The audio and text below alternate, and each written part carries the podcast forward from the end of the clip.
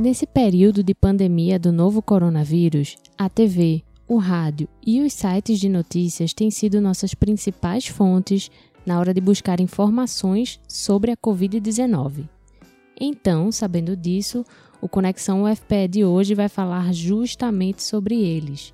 Qual o papel que os meios de comunicação vêm desempenhando durante essa pandemia? Eu sou Ariana Pacheco e conversei por telefone com Ana Veloso, que é coordenadora do Observatório de Mídia e professora do Departamento de Comunicação da UFPE. Ana, como você avalia o papel desempenhado pelos meios de comunicação durante essa pandemia do novo coronavírus? Bom, eu tenho acompanhado a cobertura da imprensa é, diante desse quadro gravíssimo da pandemia da coronavírus e percebo que há um esforço enorme dos meios de comunicação. E aí eu vou falar do ponto de vista da mídia mainstream ou da mídia corporativa. E também vou falar das mídias independentes, das mídias livres, das rádios comunitárias também, algumas que tenho tido algumas notícias sobre é, importantíssimo papel delas na divulgação de informações qualificadas acerca do debate em torno da Covid-19. Enfim, com relação à mídia corporativa, o esforço está sendo, agora nesse momento, em, inclusive, trabalhar a ideia do jornalismo enquanto instituição social voltada à defesa dos direitos e à saúde da população. Por que, que eu estou dizendo isso? Porque no início dos, das coberturas e dos jornais e das entrevistas que eu assisti e que eu acompanhei na televisão, que eu ouvi no rádio, da mídia comercial brasileira, em janeiro, quando do início da, da pandemia, da, era, era apenas numa epidemia, agora se transformou numa pandemia porque é, atingiu o mundo todo, diversas nações e povos e classes sociais e raças, enfim. É, a cobertura estava muito centrada na, no impacto da pandemia, de uma possível pandemia, na economia no mundo. E isso, na minha concepção, na minha análise, aconteceu nos noticiários e nas coberturas e nos jornais nos primeiros momentos dessa da disseminação do coronavírus. Depois, um novo ingrediente entrou aí, que era para ter acontecido isso desde o início, mas os meios de comunicação, eles são, eles servem à elite, né? A mídia comercial, no caso brasileiro, ela é a elite, ela faz parte, ela é, integra a elite. Nós sabemos disso. E, obviamente, que o início da cobertura não podia deixar de ser é, colocando os prejuízos, entre aspas, para a economia, para os lucros para as empresas. Mas, posteriormente, diante do grave quadro de saúde pública que se instala, os meios de comunicação começam a perceber que, inclusive com excelentes fontes que estavam sendo ouvidas e que estão sendo ouvidas, eu acho que um dos ganhos dessa cobertura mais qualificada acerca da pandemia no Brasil e no mundo é que finalmente os meios de comunicação começam a ter uma maior pluralidade e diversidade de fontes com relação a esse tema, com relação às questões de saúde pública no Brasil. Então, nós percebemos uma série de infectologistas, de pesquisadores e pesquisadoras sociais da área da saúde, da área da antropologia, da sociologia, da história, é, aparecendo nos noticiários, nos, nos artigos de opinião, nos jornais, na internet, enfim.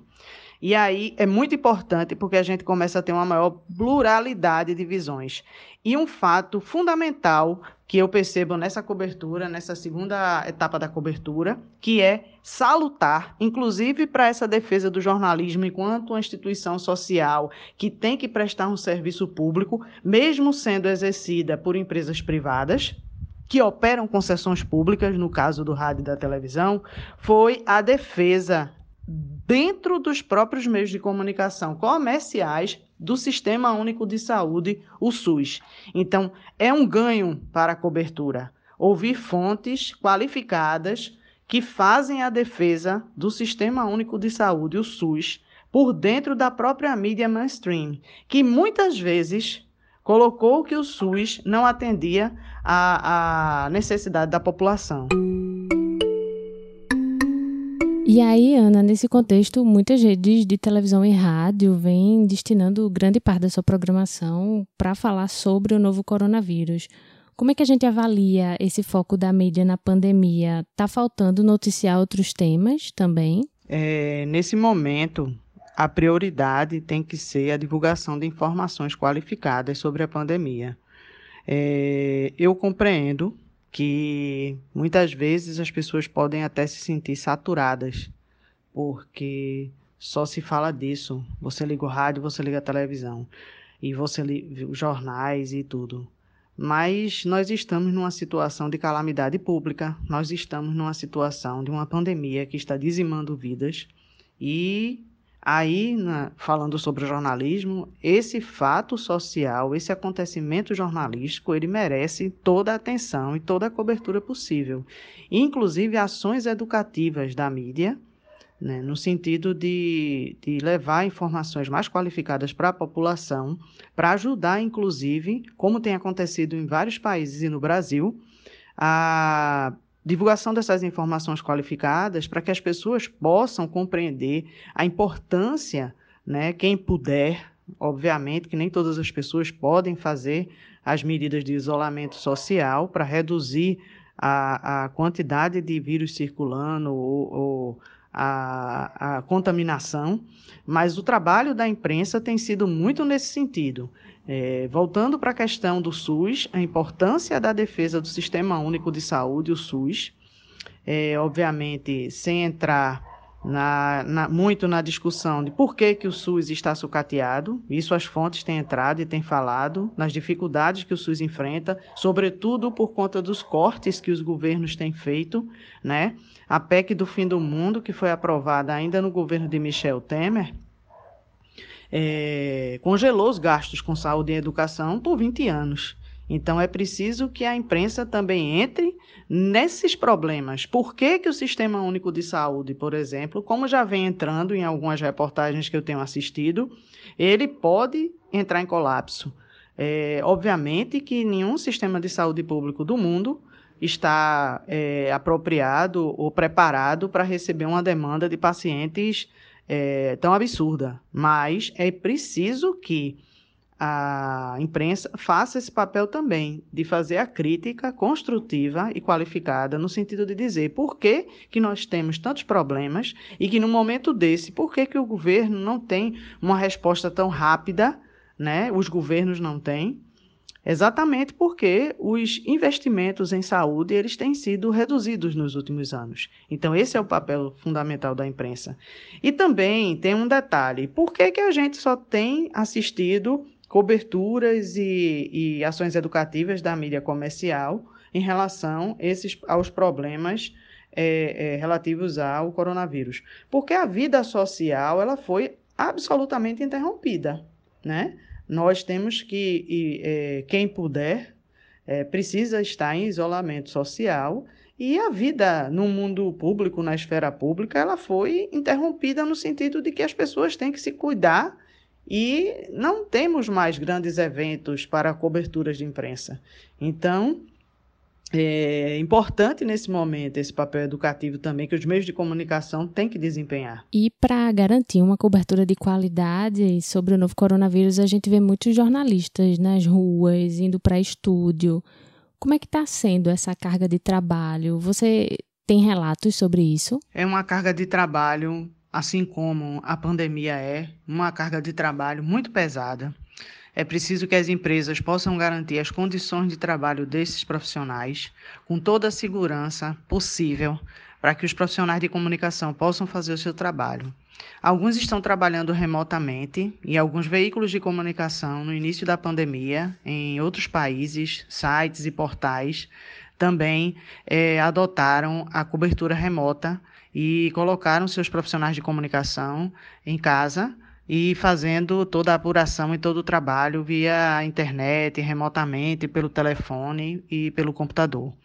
Isso foi uma medida fundamental, várias redações fizeram isso. Agora, ao passo que se estabelece é, a importância da segurança é, desses profissionais, que são profissionais da linha de frente, eu considero os jornalistas, os comunicadores, radialistas, pessoal de, de, de câmera e técnicos que estão fazendo esse trabalho fundamental para a democracia, para a conscientização da população sobre o problema gravíssimo de saúde pública que vivemos, é um trabalho essencial e fundamental também. E, nesse sentido, acontecem também os desvios nessa situação, que é a tentativa de, inclusive, cortar reduzir salários dos profissionais de comunicação, que isso é um absurdo, isso é uma falta de respeito com os profissionais, uma falta de respeito com a importância do exercício da mídia, da imprensa livre e democrática no país. É também uma das ameaças de redução de salário. Tem redações, por exemplo, em São Paulo, eu tive relatos de que os profissionais estão indo trabalhar em portais de no portal de informação e estão com salários reduzidos e foi uma das medidas adotadas pela empresa para não demitir. Né? Então, é uma crise que atravessa todos os setores da economia e que, com certeza, também está atravessando o trabalho da comunicação, da imprensa, da mídia. Mas nós precisamos ficar também de olhos e ouvidos atentos, porque nesses momentos de crise é fundamental o exercício do jornalismo. Né? Não somente nos momentos de crise, mas é cada vez mais a própria população tem sentido esse papel social fundamental de informar com qualidade. E aí é preciso que se tenha-se a garantia de todos os direitos humanos desses profissionais de comunicação, dessas profissionais de comunicação, e o exercício da profissão de forma digna e também com todos os cuidados para que nós não tenhamos também profissionais de comunicação, assim como nós não, estamos, não tenhamos profissionais de saúde, profissionais de segurança, profissionais que são de profissões essenciais para que a gente possa ter uma qualidade nos serviços durante a pandemia. Mídia no geral passou por um período de descrédito, né, no qual as pessoas não estavam mais recorrendo aos meios de comunicação tradicionais para se manterem informadas. Mas nesse período de pandemia, a gente tem dados que mostram que essa realidade vem mudando. Segundo o IBOP, houve um aumento na audiência dos telejornais e na última pesquisa do Datafolha, TVs e jornais lideram o índice de confiança da população na hora de se informar sobre o coronavírus. Então, Ana, primeiro eu queria saber por que houve esse período de descrédito? Na concepção da, do campo de estudos no qual eu, tô, eu estou é, ligada, que é a economia política da comunicação, a gente tem uma análise de que os meios de comunicação, estou falando da mídia mainstream, tá? Não estou falando da mídia livre, da mídia independente, não, aqui.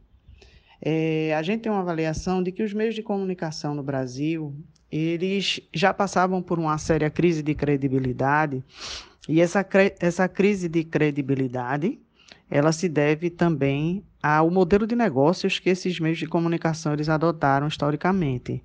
Nós temos uh, um histórico, e quem está dizendo isso não só sou eu, eu tenho como base o professor Vinícius Lima, que tem vários livros é, sobre essa, essa análise de conjuntura da mídia, esses estudos e pesquisas, né? São vários autores que a gente tem recorrido e a gente está se apoiando para fazer essa análise. Um deles é o Vinícius Lima, mas tem o César Bolanho, é, dentre outros, Valério Britos, né? E as análises vão no sentido de que essa crise de essa séria crise de credibilidade ela se deve à alta concentração desses meios de comunicação, ou seja, um modelo de negócios que não é nem condizente com os ditames do modo de produção do capital, do, do modo de produção capitalista, né? Aqui no Brasil, a, a, mídia é extremamente concentrada, são poucas as empresas e, e grupos que, com, que controlam os meios de comunicação do Brasil.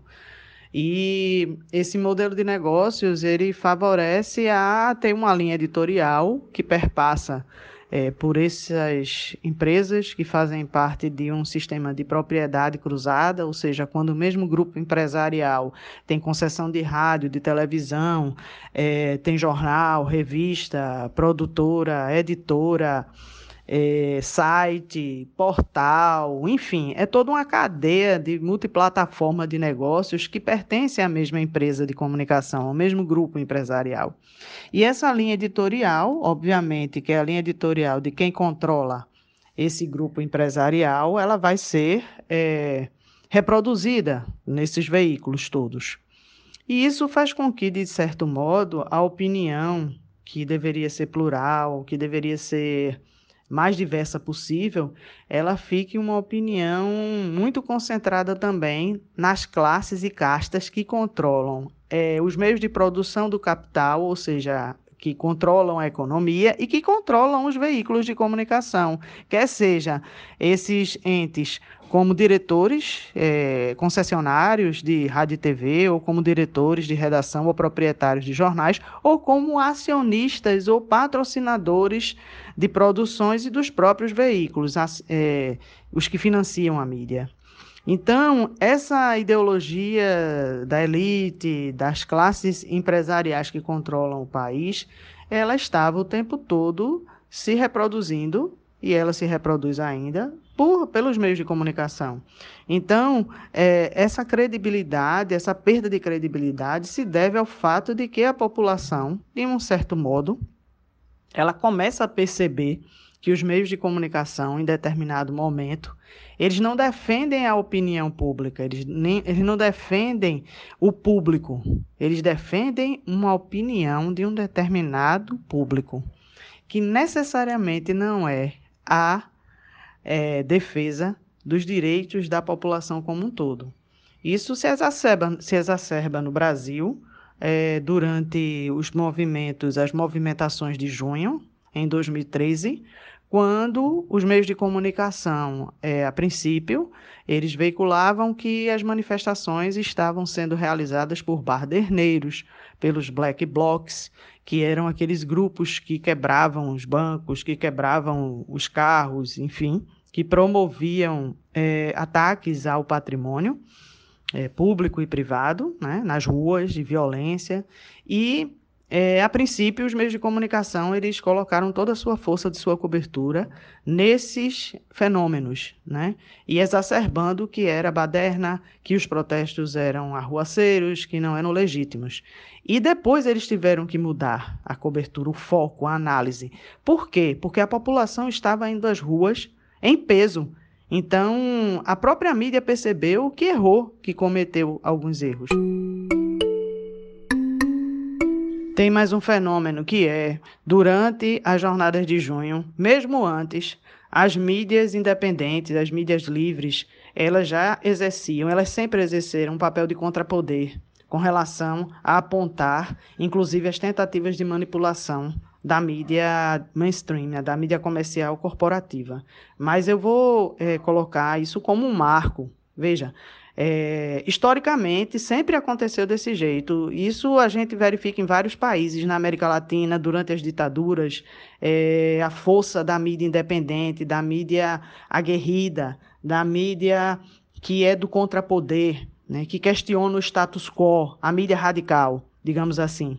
Mas durante as jornadas de junho, a gente vê, viu efervescência de diversos movimentos de cobertura paralela à mídia comercial, à mídia mainstream, de, de organizações independentes que estavam fazendo a cobertura ao vivo de dentro dos protestos e mostraram exatamente a, o que estava acontecendo de fato, e não a manipulação e que determinados veículos de comunicação tentavam fazer, mostrando determinados ângulos, determinados focos, é, ângulos e, e, vieses da cobertura.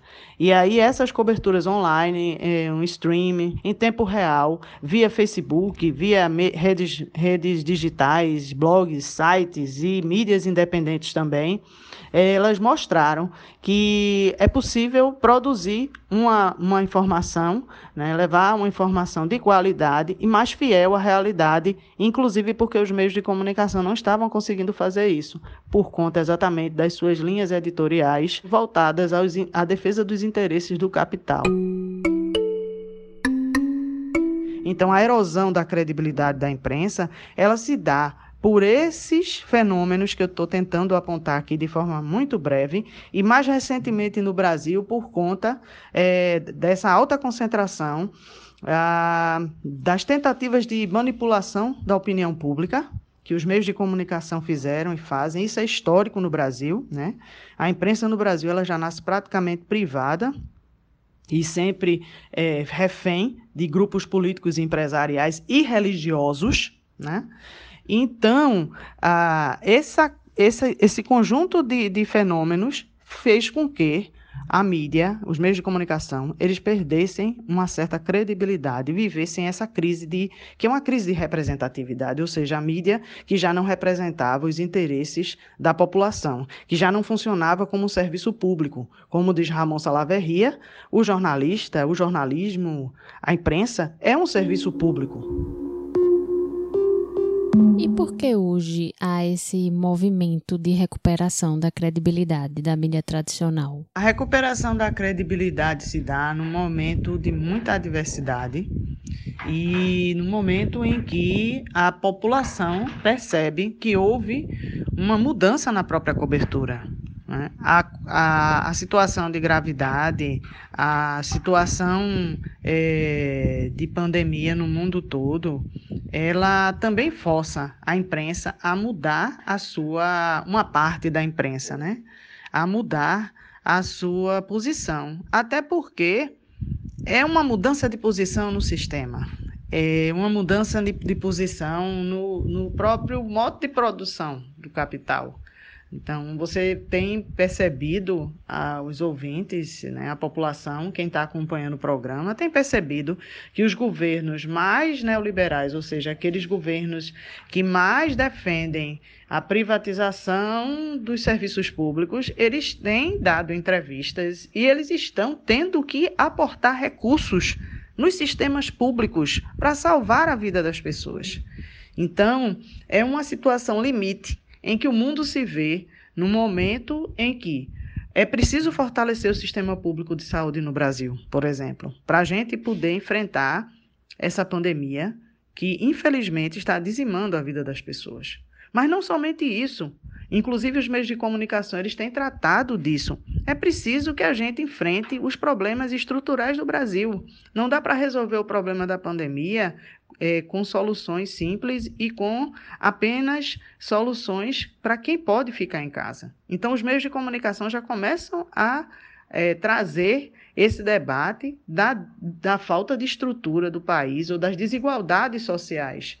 Então, é nesse momento em que os meios de comunicação pautam o que tem que ser pautado e tem que ser discutido há muito tempo, que é a mudança no sistema.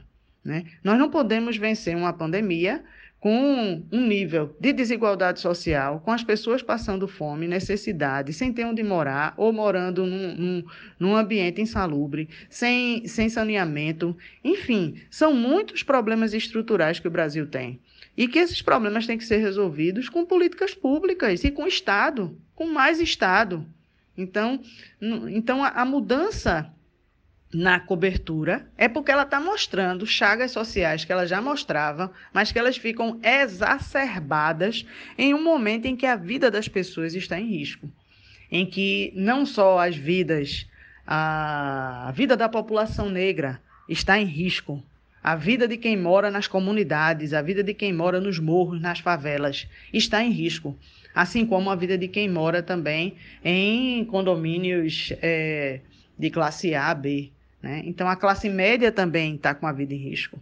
Então, é importante que os meios de comunicação façam sua parte e mostrem que as saídas para a crise, as saídas para a pandemia, no momento em que não tem vacina, no momento em que ainda não tem é, um tratamento que está sendo testado ainda, né? então são muitas incertezas, E é preciso que os meios de comunicação eles mostrem a realidade. Então, a partir do momento que eles passam a mostrar a realidade e eles agem no sentido de colocar informações qualificadas para a população, é, eles começam a ganhar de volta a credibilidade. E também tem um outro fenômeno que eu acho que nós subestimamos: o poder das redes sociais, o poder da internet. Em um, em um país onde boa parte da população e mais de 80% da população se informa e sempre se informou através da radiodifusão, do rádio e da televisão. Então, nesse momento, as pessoas estão conseguindo obter informações qualificadas pelo rádio e pela televisão. A internet é importante, claro que é, fundamental é, mas ainda não atinge toda a população brasileira. É, é preciso que a gente também reflita sobre isso. Então, é, qual o lugar em que as pessoas estão buscando informações, onde os especialistas, as especialistas estão trazendo as informações em tempo real, o mais rápido possível, no sentido de que a sociedade possa é, acessar essas informações e se proteger da forma que conseguir, cada um com as suas condições subjetivas e objetivas dessa pandemia. São os meios de comunicação. Ana, uma coisa que eu tenho observado nesse momento, além da recuperação da confiança na mídia, é uma recuperação na confiança na própria ciência, né? Como é que os meios de comunicação têm ajudado nisso? Os meios de comunicação eles têm ajudado a, inclusive, é, se contrapor, né, a essa ideia de que a ciência corresponde ao mundo material e o mundo da religiosidade tenta negar uma parte, né, da, do mundo das, da, de religiosidades aí emergentes no Brasil, algumas correntes religiosas que tentam colocar que a ciência está ligada ao materialismo e que não é capaz de resolver ou de, ou de colocar questões para a evolução da humanidade, tanto quanto algumas correntes religiosas. Isso é uma, uma discussão é, bastante difícil, né? tem, tem se colocado isso muito é, para a sociedade brasileira nos últimos tempos. É, Trata-se de um pensamento extremamente equivocado e, inclusive, os meios de comunicação eles têm colocado, né? E eu acho que isso é um outro papel fundamental nessa cobertura da pandemia, que é a importância da pesquisa da ciência. Os ataques que as ciências e as pesquisas têm sofrido no Brasil por conta da emergência desse pensamento retrógrado, esse pensamento é, extremamente é, descolado da realidade do mundo, né? É, tem colocado uma série de dificuldades, inclusive de financiamento das pesquisas no Brasil. Nós estamos é, enfrentando uma pandemia no momento em que a pesquisa científica no Brasil também vem sofrendo uma série de ataques e redução da sua capacidade, redução das bolsas, cortes de, de, de, de investimento em pesquisa. E nesse momento, quando os meios de comunicação eles mostram essa realidade também, a importância da pesquisa científica, a importância é, das descobertas, a importância do financiamento da ciência, que tem que ser do Estado. Né? Eles fazem, eles cumprem um papel fundamental, inclusive até para desconstruir determinadas é, noções que emergem aí, por exemplo, de que a Terra é plana, né? algo que foi comprovado ainda é, há, há, muitos e muitos anos e séculos né? E que ainda tem pessoas que insistem né, a colocar a sua posição como se fosse uma posição, uma vontade de verdade. E algo que realmente é, não tem nenhuma evidência mais científica com relação a isso. E aí existem esses ataques à ciência, como ataques a, a, às universidades, né, às universidades públicas também, como esses cortes de verbas, mas os meios de comunicação eles têm apontado que a saída, né, uma das saídas é no investimento de pesquisa e de produção de conhecimento científico, para a gente poder é, enfrentar não somente essa pandemia, mas a crise que a gente vive, que é uma crise de obscurantismo, de tentativa de negar a ciência, de negar a educação, de negar os valores universais, de negar os direitos humanos. Né? Então, os meios de comunicação têm um papel fundamental nesse sentido também passando esse período de pandemia, fazendo agora uma análise para o futuro, a tendência é essa retomada de confiança nos meios de comunicação tradicionais se manter ou não? É uma pergunta importante, mas a tendência é, vai depender exatamente se os meios de comunicação tradicionais, é, os, a mídia mainstream, por exemplo, a mídia corporativa, ela continuar fazendo um papel de defesa dos direitos dos cidadãos e das cidadãs apontando os limites, inclusive, desses projetos que, que só visam lucro de empresas privadas e de, de quem, quem controla a elite que controla a economia do país. Então, o que eu, não, o que eu acho que não vai acontecer, é, né, obviamente, mas os meios de comunicação, eles podem, né, infelizmente, nesse momento de tantas dificuldades, aproveitar algumas lições, que é de fazer o jornalismo com mais qualidade, com checagem de fatos, né? enfrentando essa onda de notícias falsas que vem aí, é, colocando em, em, risco a nossa própria democracia. Né? A gente vive uma fase é, em que a desinformação a propagação da, de, de, informações falsas, ela tem provocado sérios problemas para a população, para inclusive para, os governos, né? Então, ela tem atingido, sim, as democracias, e isso é preciso que os meios de comunicação e que a própria mídia independente, a mídia alternativa, as rádios comunitárias, que têm feito um papel importantíssimo divulgando informações qualificadas em meio a essa pandemia. Né? Nas comunidades, a gente tem relatos, registros de que estão fazendo um trabalho fundamental né? na ponta. É, informando a população dos seus direitos, é, informando a população das medidas de segurança, de prevenção, dos serviços de saúde.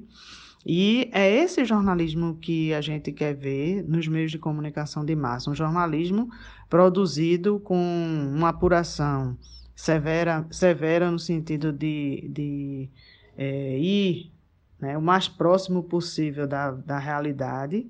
É, é importante que os meios de comunicação pautem seu trabalho, como eles estão fazendo agora, em desocultar essas verdades como diz o Pascoal Serrano, que é um dos, uma das nossas referências no campo do debate da desinformação, que os meios de comunicação eles precisam desocultar verdades, eles precisam apontar soluções, eles precisam apresentar serviços públicos para a sociedade e não apenas defender os interesses dos seus controladores.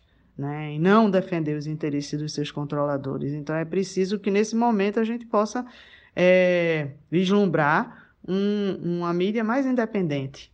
Só que a gente tem sérias dificuldades nesse sentido, né? pelo campo que se formou em torno de, de empresas privadas que são controladas pelos mesmos é, empresários e políticos e religiosos que estão na hegemonia no poder. E a gente tem um cenário difícil. Eu aposto que nós vamos aprender muito enquanto sociedade, enquanto democracia, né? Na defesa da, da democracia, contra essa reprodução de, de desinformação e que os meios de comunicação têm um papel fundamental e vem tendo, inclusive, em desconstruir essas fake news em torno do, da própria pandemia. Isso, obviamente, também é, com suporte das universidades públicas, da produção científica.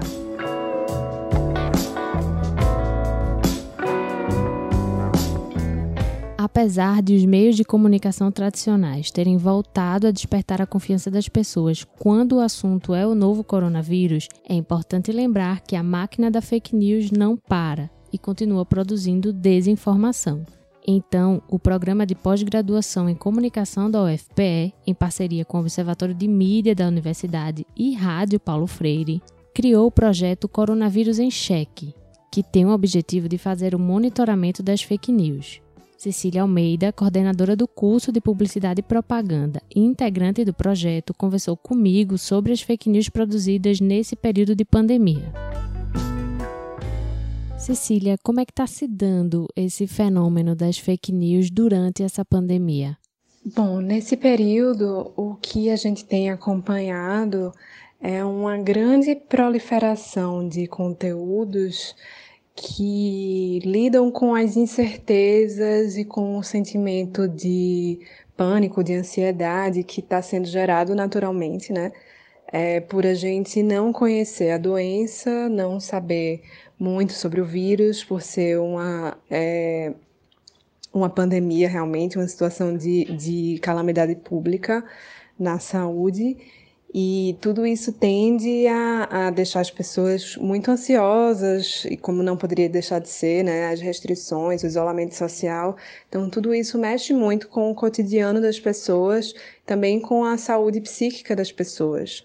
E isso é terreno fértil, muito fértil, muito propício para a, o espalhamento, a disseminação de conteúdos que não são verdadeiros que podem, de algum modo, é, trazer falsas esperanças, como, por exemplo, as curas milagrosas, as receitas caseiras que aumentam a imunidade, é, tudo, nada disso com comprovação científica para esse novo coronavírus, né?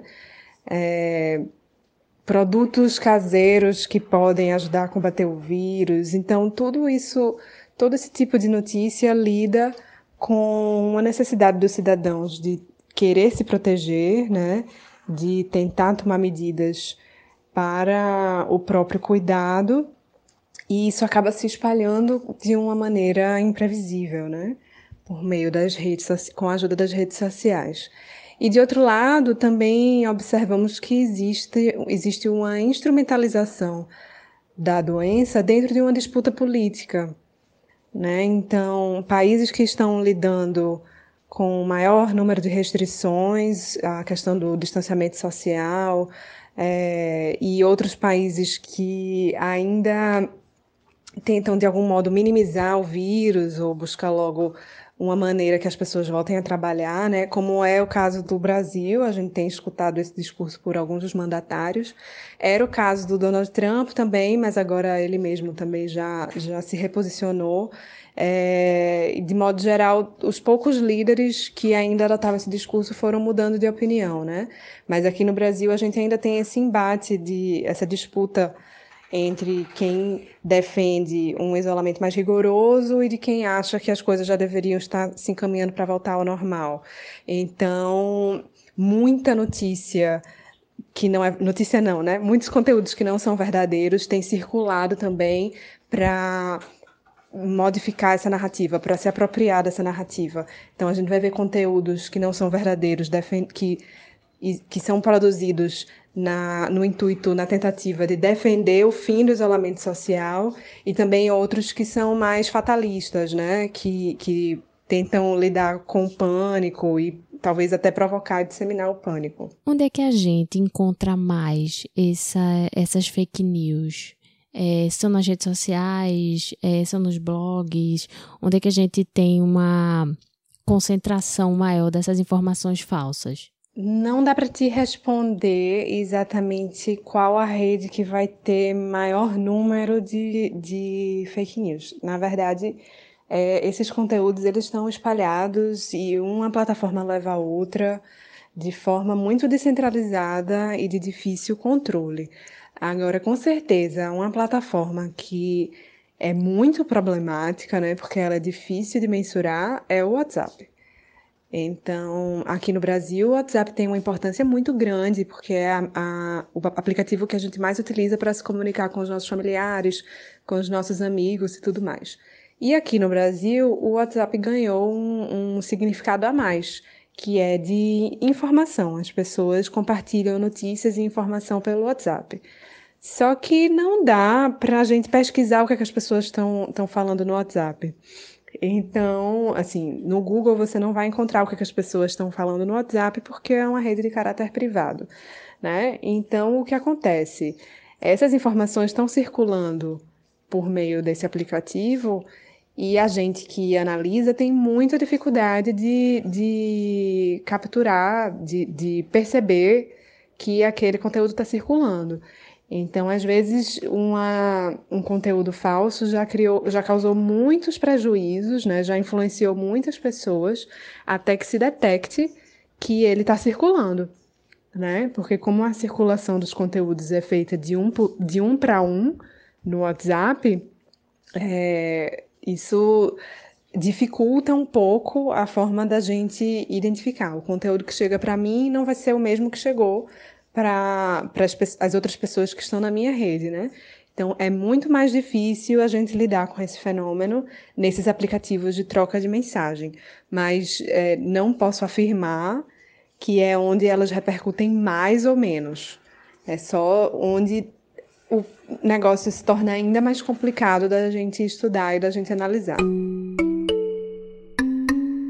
E Cecília, como é que as fake news têm afetado diretamente no combate ao coronavírus? A desinformação é um contexto que atrapalha muito o andamento de medidas, especialmente quando a gente está falando de uma situação de calamidade pública, porque ela vai criando novas narrativas que começam a interferir no debate público e influenciar a opinião de pessoas que não têm acesso ao universo da medicina, ao universo das pesquisas científicas, que são universos muito distantes de nós, né, cidadãos.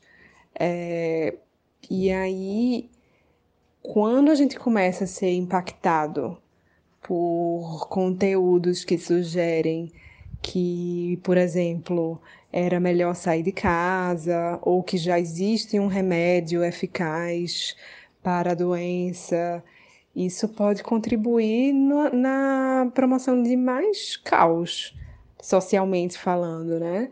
Porque vai causando um. vai desequilibrando a maneira como as pessoas estão se informando na sociedade. Então, grupos distintos vão estar tendo acesso a informações distintas e essas informações não necessariamente são verdadeiras. E nesse momento a gente precisa de uma coordenação social muito forte, precisa de um esforço conjunto muito forte. Então, se a gente tem aí uma indústria de desinformação, né? Porque é nesses termos que a gente pode falar de indústria mesmo, de disseminação de fake news. Se a gente tem aí essa máquina operando para dividir as pessoas em vez de mobilizá-las em torno de um bem comum ou de uma ideia comum, em vez de promover uma unidade, a gente tem essas informações dispersas e falsas confundindo e dividindo as pessoas, né? Então a gente está vivendo um momento sem precedentes em que seria fundamental que o que como nação, como é, como raça humana, né, a gente tivesse empenhado numa mesma direção. Mas quando a gente tem essa, é, esse ruído na informação, a gente não consegue adotar essa unidade. Então, a gente tem uma sociedade dividida em que, por exemplo, vamos ter cidades que ainda têm muitas aglomerações em praias, em parques, ou que o comércio está funcionando normalmente, bairros, aqui no Recife mesmo, né? Em que parece que é vida normal e isso contribui para a disseminação do vírus. As pessoas acabam não seguindo as orientações que são as orientações das autoridades médicas no assunto, né? Acabam por conta de, uma, de um conteúdo falso que receberam, se sentindo mais na, na condição de opinar do que um, uma pessoa que é médico, que estudou para aquilo e tudo mais. Então, há uma perda de credibilidade nessas figuras, que são as figuras em que a gente deveria confiar no momento de crise, né, ocasionada indireta e diretamente, né, por conta desse contexto da desinformação. E quais são as dicas para que a gente consiga identificar uma fake news? A primeira dica é ser mais desconfiado em relação aos conteúdos que você recebe nas redes sociais especialmente os conteúdos que chegam pelo WhatsApp, pelo, pelos aplicativos de mensagem, né? É, às vezes a gente recebe conteúdos que são atribuídos a uma entidade, alguma autoridade do responsável pelo assunto, né, a OMS, ao Ministério da Saúde, a Anvisa, por exemplo, mas não tem nenhum link para você verificar a informação. Então, é, essas autoridades já, já vieram a público para dizer várias vezes que elas não se comunicam usando esse meio, né, com textos de WhatsApp ou com áudios de WhatsApp. É, semana passada, retrasada, começou a circular um áudio falsamente atribuído ao, ao ministro da Saúde. E ele veio a público também para dizer: olha, o governo não se comunica dessa forma. É, a gente não se comunica com a, com a população pelo meio, pelo meio de áudios, né? Então, se você recebe esse conteúdo, não tem nenhum link para clicar, ele está atribuído a alguém que, é uma, que seria uma entidade confiável, mas chegou a você por um meio não oficial, como no caso o WhatsApp, duvide.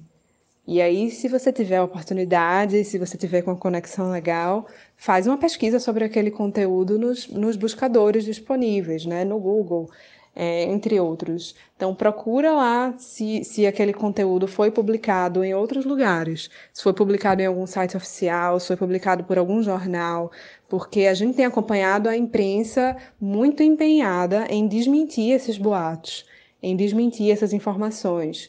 É, então, é muito provável que se você estiver diante de uma de um conteúdo falso, é, você encontre numa pesquisa rápida sites que já desmentiram aquilo, agências de checagem que já desmentiram aquilo, ou jornais explicando melhor como foi aquela situação. Então é se desconfiar mais das informações que a gente recebe e se dar um pouco mais ao esforço, ao investimento de pesquisar se aquilo é verdadeiro. É, e aí ler com mais atenção, né? Uma dica para outra dica para reconhecer uma, um conteúdo falso também. Aqueles conteúdos que parecem muito alarmantes. Sei que estamos num momento de, de que muitas pessoas estão passando por pânico, por ansiedade e tudo mais, mas quando a gente recebe aqueles conteúdos que causam muito alarme, é, textos em caixa alta, com muita exclamação, áudios muito é, cheios desses recursos, né, de, de impacto, de causar um impacto muito grande, um impacto emocional muito grande, causar indignação, medo, pânico e tudo mais. Isso também é um tipo de conteúdo que é melhor desconfiar antes de repassar para alguém. Então, acho que na verdade a minha principal dica é, é não compartilha antes de você se certificar de que aquela informação é verdadeira. Às vezes a gente recebe algo que a gente queria tanto que fosse verdade, né? Ou fica tão preocupado que aquilo pode ser verdade, e aí a gente, a gente passa adiante, a gente compartilha. E até, até diz: Eu não sei se isso é verdade, mas achei melhor compartilhar. Na verdade, a gente devia fazer o contrário. É, em tempos como, especialmente em tempos como esse, né? É, se você não sabe que é verdade, se você não tem certeza que é verdade, é, não repassa até você estar tá seguro de que aquilo é uma informação que, que pode ser passada adiante. Então, acho que todos nós temos um compromisso com a circulação de informação nesses tempos de redes sociais. Então, a gente também tem que, que se conscientizar mais do nosso papel como vetores da disseminação de conteúdos falsos e de, de desinformação. Cecília, onde a gente pode encontrar o trabalho de monitoramento que vocês estão desenvolvendo no Coronavírus em Cheque? Todo o conteúdo do projeto ele está disponível num site hospedado dentro do site da Rádio Paulo Freire, que é o endereço é o seguinte: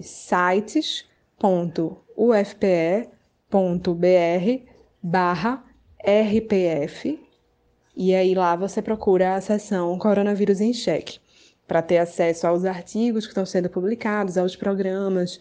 A gente também vai trabalhar com podcasts, com estudos especiais. Então, tudo isso está sendo publicado nesse site, além da veiculação dos programas pela Rádio Universitária FM e AM. Nesse período em que o assunto coronavírus domina os meios de comunicação, não são só as fake news que afetam o nosso modo de encarar a pandemia o excesso de informações sobre a Covid-19 acaba despertando um sentimento de exaustão nas pessoas. Foi justamente sobre isso que eu conversei com Luciano Meira, professor de psicologia da UFPE e fundador da Joy Street. Luciano, todos os dias a gente recebe uma quantidade enorme de informações sobre o novo coronavírus. Como é que isso vem nos impactando? Primeiro, não, não é bem verdade que a gente recebe uma quantidade, um volume muito grande de informações por dia.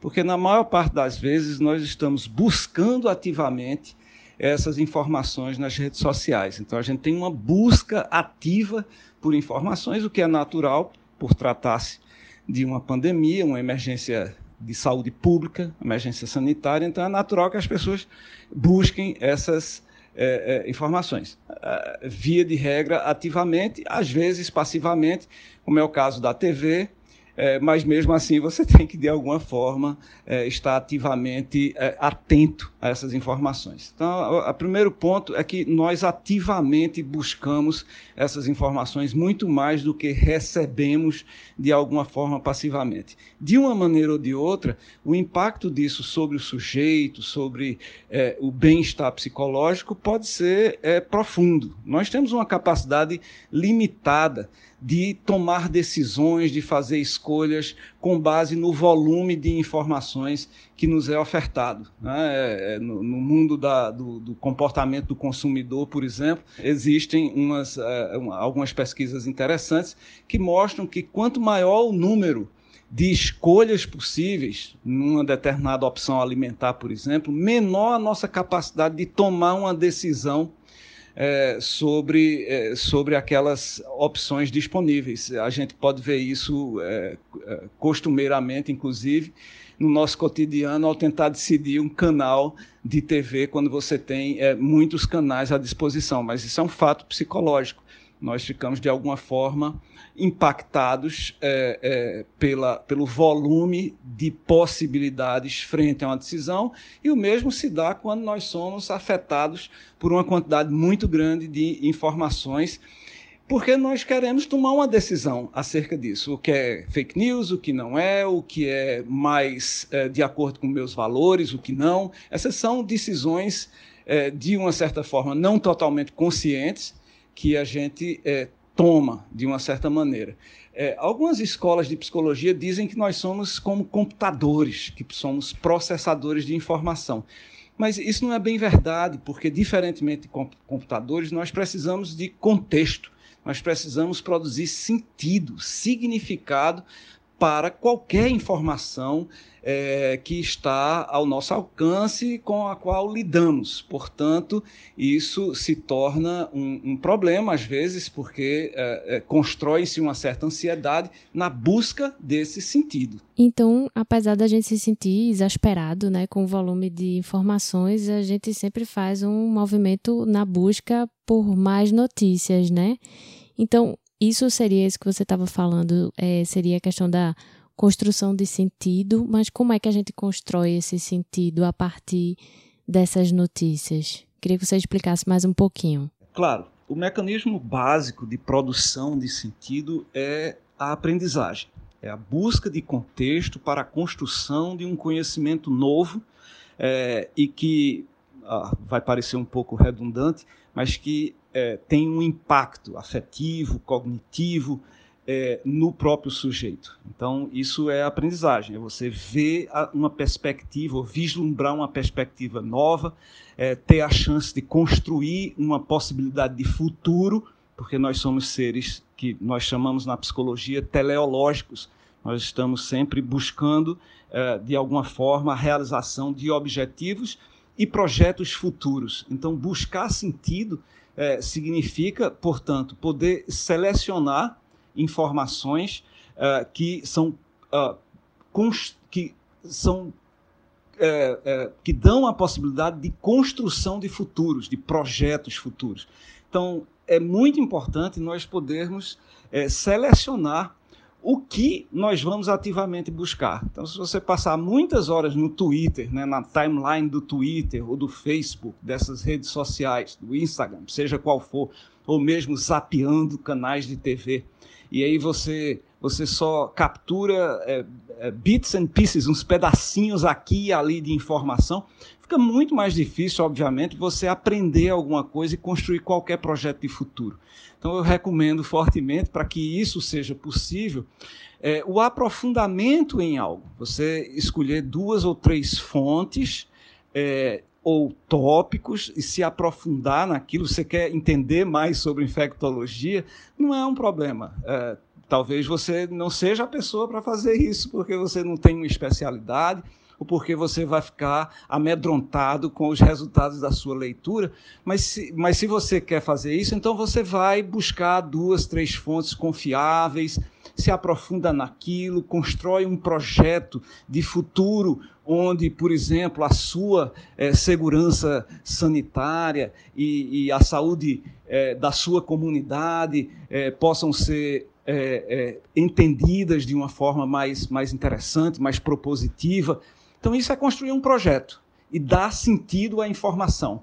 Porque zapear a informação e capturar pedacinhos e de vez em quando dizer eu concordo ou eu discordo, é, sem de fato estudar ou aprender o futuro embutido naquele, uh, naquele troço, isso só vai trazer é, mais ansiedade, uma participação errática em redes sociais e é, muitas vezes uma participação que é autodestrutiva, né?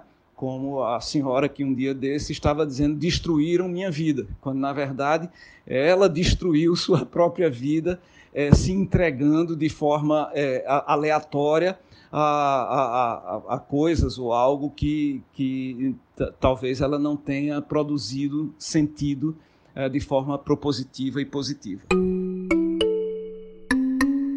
Luciano, informações negativas sobre a pandemia também afetam muito a gente, né? Como é que a gente lida melhor com elas? Que são é, informações naturais do momento que a gente está vivendo. Que se fala muito sobre o aumento de casos, é, óbitos. Como é que a gente lida melhor com essas informações também que impactam a gente, que lidam, que falam diretamente sobre vida e morte, né? Que é muito natural no momento que a gente está vivendo. Toda informação tem uma, digamos assim, uma vida social. Ela não é neutra, não é desvalorada. A informação é, não é um, um dado uh, abstrato. Ela é, tem um valor para as pessoas e tem é, valores diferentes para é, pessoas distintas. Né? As pessoas vão perceber a vida social daquela informação diferentemente. Então, além de é, é, a necessária verificação da informação, hoje nós sabemos que é, as fábricas de fake news atuam, inclusive é, assustadoramente, no, num, num caso de pandemia, num caso gravíssimo de saúde pública, mas muitas pessoas ainda assim é, circulam falsas informações e, e, isso é um desastre social. Então, a primeira coisa a se fazer é, é verificar. Há muitas é, é fontes possíveis de verificação para uma informação falsa. É, há muitos uh, uh, sites jornalísticos que cuidam de checar fatos, né, aos fatos. O próprio G1 tem uma, uma, uma divisão deles que faz a checagem de fatos. É, há, várias, há várias formas possíveis de realizar isso. Então, isso diminui o poder catastrófico da informação e coloca mais em contexto. Né? Geralmente a, a, informação falsa ela vem é, adicionada com um grau de emocionalidade muito grande. É, então a gente tem que é, ir aos fatos. Essa é, a primeira, essa é a primeira é, coisa a se fazer para dar conta dessa vida social da informação. E a segunda, é, eu acho importante, é poder compartilhar com outras pessoas de confiança que também fizeram a checagem de fatos é, e é, conversar com essas pessoas sobre a natureza daquelas informações. Inclusive, achei muito interessante o movimento Todos pela Educação recentemente lançou um movimento chamado Conversar Faz Bem é, para incentivar os pais conversarem com outros familiares e, e, principalmente suas crianças, seus filhos e filhas, no sentido de é, é, capturar essas informações, mesmo as mais é, de, de, nesse âmbito da negatividade e poder fazer com que as crianças construam um entendimento e um projeto de futuro. Então, assim, é, resumindo, eu acredito que a forma de lidar é poder verificar de, a, a, factualidade dessas informações e poder compartilhá-las com pessoas de confiança é, que dão uma, uma verificação extra e, e, e, nos ajudam a construir um projeto de futuro. Uh, se há uma coisa que é marcadamente humana, é nossa capacidade de aprender, nos adaptar e construir futuros possíveis. E há um futuro depois é, de toda essa pandemia e outras que virão. É, não, não, não podemos nos assegurar que essa é a última vez que isso acontecerá, mas haverá sempre a possibilidade de construção de futuros novos e, quem sabe, ainda melhores. Com o assunto coronavírus em destaque nos meios de comunicação e nas redes sociais, vamos ficar ligados para não cair em fake news. Vamos sempre buscar informações em fontes confiáveis, lembrando que também é preciso passar um tempo desconectado. Buscar notícias o tempo inteiro sobre a Covid-19 pode nos deixar ansiosos. Então escolha um momento do dia para se manter informado. No restante do tempo, dedique-se a outras atividades. E não esqueça, o isolamento social ainda é a melhor forma de combater o novo coronavírus.